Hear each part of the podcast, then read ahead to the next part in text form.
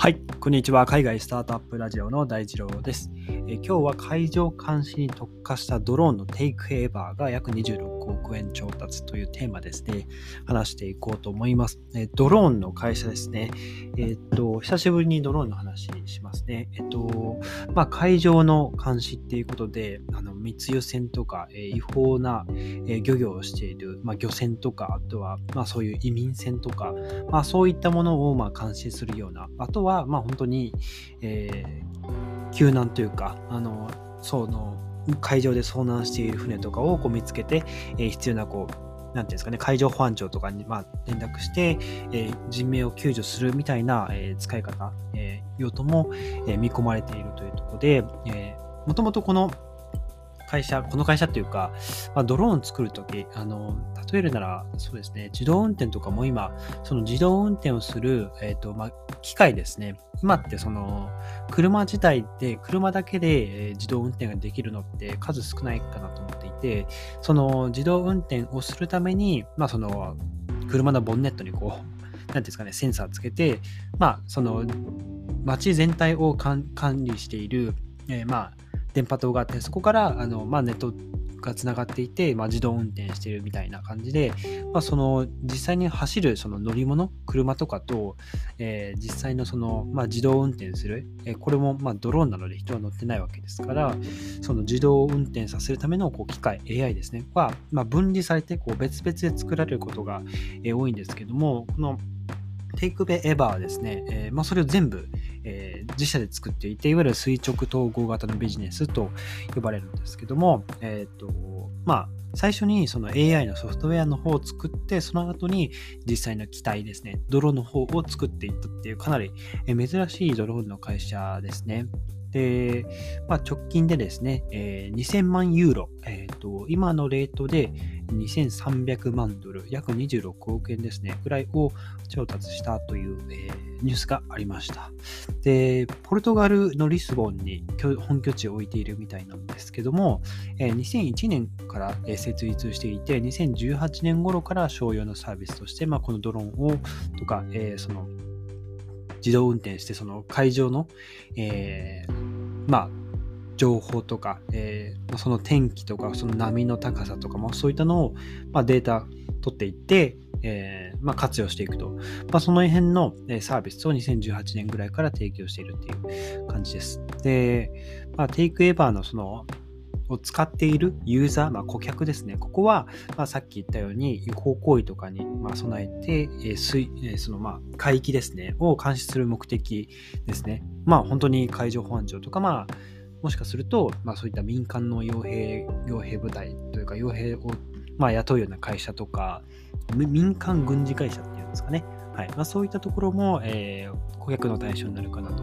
いうところで、あの各国の政府とか、えーまあ、普通に政府機関ですね、えー、が、えユーザー、まあ、いわゆる、なんていうんですかね、ペンタゴンとか、まあ、そういう、まあ、そういう軍事系の、えー、政府機関とか、まあ、そういったところが、えー、顧客としては多いみたいです。で、あとは、まあ、民間の船舶会社とか、海洋関連の会社も、その、まあ、海上の、え、気象パターンとか、水上のその交通の状況ですね、を、まあ、見るために、えー、このドローンをま活用して、その、まあ、波の状態とか、もうその、ある一定の海域で、えー、どういう活動がされているのかっていうのをドローンでこう、まあ、監視しているというか、まあ、追跡しているっていう感じです。で、まあ、まずその、最初に話したように、えっと、このテイクエバーは、まずそのソフトウェアのところを作って、その後ドローンを作ったんですけども、最初その地形ですね。まずその一定の海域、まあ、水域をま読み取るその AI の部分の構築を着手して、その後に自社でですね、そのソフトウェアを動作させるためのドローンを作っていったというところで、まあ、機体自体にその、まあ、内蔵される、え、アンテナとかセンサー、センサーとか、まあ、電力、電力の機能とか、まあ、そういったところも、ま、自社で全部やっているというところですね。でまあ、ソフトウェア自体は、ま、AI も使ってますし、衛星通信も使っているし、あとは、まあ、その、まあ、取得したデータを、まあ、え、クラウド上で管理したりとか、ま、いろいろその、結構最先端の技術を使って、そのソフトウェアのところは設計されているというところですね。はい。で、このテイクエバーが、え、利用されている顧客のところですね、最後、えー、少しだけ深掘りなんですけども、えー、まあ、ポルトガルっていうところで拠点がポルトガルなので、まあ、ヨーロッパですね、え欧州の海上保安庁とかが、え、顧客みたいで、あとは英国の、えあのイギリスですね、イギリスの内務省とか、まあ、そういったところが、え顧客になっているようで、えあとは、まあ、アフリカの一部のその小さい国とかも、えー、顧客として含まれているそうなんですけども、まあ、こういった機関では、今さっき言ったような、え、ー、と、まあ、その移民の密入、移民の密入国とか、あとは、まあ、海賊行為とか、まあ、そういう麻薬の受け取りとか、まあ、取り締まりですよね。えー、人身売買、えー、まあ、海上汚染の問題、なんかこう、とあの廃廃棄したりとか、あの粗大ごみ海に廃棄したりとか、まあ、そういったものを取り締まったりとか、えー、違法な漁業ですね。はいまあ、そういったものを取り締まるということで、まあ、インフラの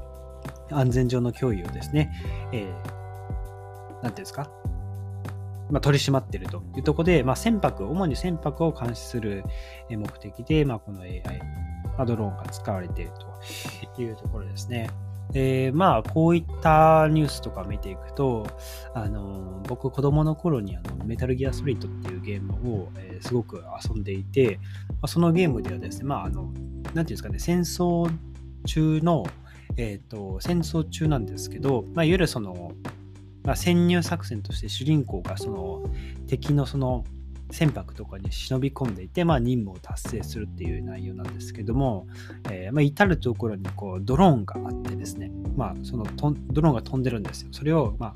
えー、壊したりとか、まあ、一時的にこう見えなくしたりして、その間にこう、えー通路を走り抜けるとか、まあ、そういったことやるんですけど、まあ、そういったこのドローンがですね、まあ、まずはそういうまあ海域ですね、まあ、違法な行為を取り締まるところから、まあ、本当に僕らのその日常にその街をこう監視するような感じでドローンがこう飛び回っていって、まあ、その違法な行為をしている人たち、まあ、違法駐車とか、えー、まあそういったところですね、まあ、取り締まるような、まあ、いわゆる警察の役割をするようなドローンですね、が、え増えていって、あのより技術が発展していくと、まあ、ちょっと、まあ、プライバシーとかどうなるんだって話ですが、えより監視社会に近づいていく、まあ、その監視するっていうところも、まあ、人間の手を介さずに、まあ、自動で、ま機械に任せられるところは任していってっていうところで、えー、ま、技術、まテクノロジーが進んでいくんじゃないかなと思うんですが、皆さんはどうですかね、ま、そういったなんていうんですかね、監視される社会って、まあ確かに楽は楽だけど、まあ常にその家の中にいる以外は、なんか屋内にいる以外は、なんかずっと監視されてって、なんかあんまり気持ちよくはないなって僕個人は思ったりします。はい。まあというところで、えー、まあドローンが街中をこう走り走り回るというか飛び回るようになるっていうのは、まあ今後、まあ少なくとも5年はしないと、まあ、実現しないような世の中なんじゃないかなと思います。まずはその、なんですか、インターネットのそのテクノロジーの部分が、その、どんどん進んでいって、その後にその、なんですか、物理的なその、機械がこう、まあ、飛び回ったりとか、自動で動くようになったりってところは、後から追いついてくるんじゃないかなと思いますね。はい。まあ、ということでですね、まあ、会場の監視に特化したドローンですね、テイクエバーっていう会社で、まあ、YouTube の動画とかは特に見つからなかったんですけども、まあ、結構期待というか、あのまあ、全然僕もドローン詳しくはないですけど、すごいシンプルで白いかっこいいあのドローンですね。えー、っと、まあ、ホームページ見たところだと、そうですね、今説明したような感じで、主に会場ですね、を監視する目的として作られているので、うん、まあ、これの、その、まあ、山岳地帯をこう、監視するというか、あのそういった、まあ、用途に特化したドローンっていうのはどんどん出てくるんじゃないかなと思いますね。まあ、例えば山岳地帯や森だったら、やっぱり木々でこう覆われて地上の状態って見えないと思うので、まあそういったところをこう、まあ、なんでしょう、赤外線とか、まあそういったのを使って、えー、地上の情報を、えー、まあ、監視するとか、まあそういったものが出てくるかなとで、まあ、こういったドローンが出てくると、また制空権とか、まあ、そういった話、えー、要はその他国のドローンがこうもう常に回ってるわけですよね。まあ、今だと、その、え、ー、と、海上保安庁じゃなくて、えっ、と、まあ、その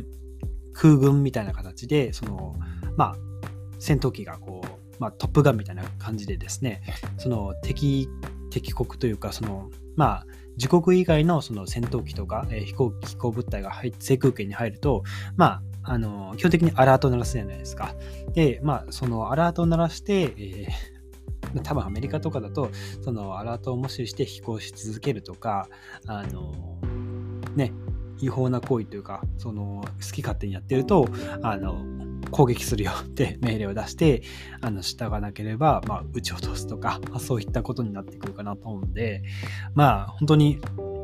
制空権ですね。はい。あの、こっからここまでは自国。だから、えー、このから先は入らないでね、みたいなところも、こう、何ですか、国同士にやっぱドローンも違うので、そこをドローン同士で、こう、あの、何ですか、あ、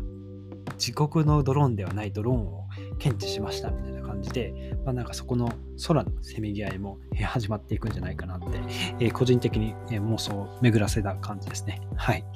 えー、ということで、えー、まあ、会場特化に特化した、えドローンのテイクエーバーですね、え26億円調達というテーマでお話ししてみました。今日のエピソード役に立ったらいいなと思ったら、ぜひフォローをよろしくお願いします。それでは皆さん素敵な一日をお過ごしください。また明日お会いしましょう。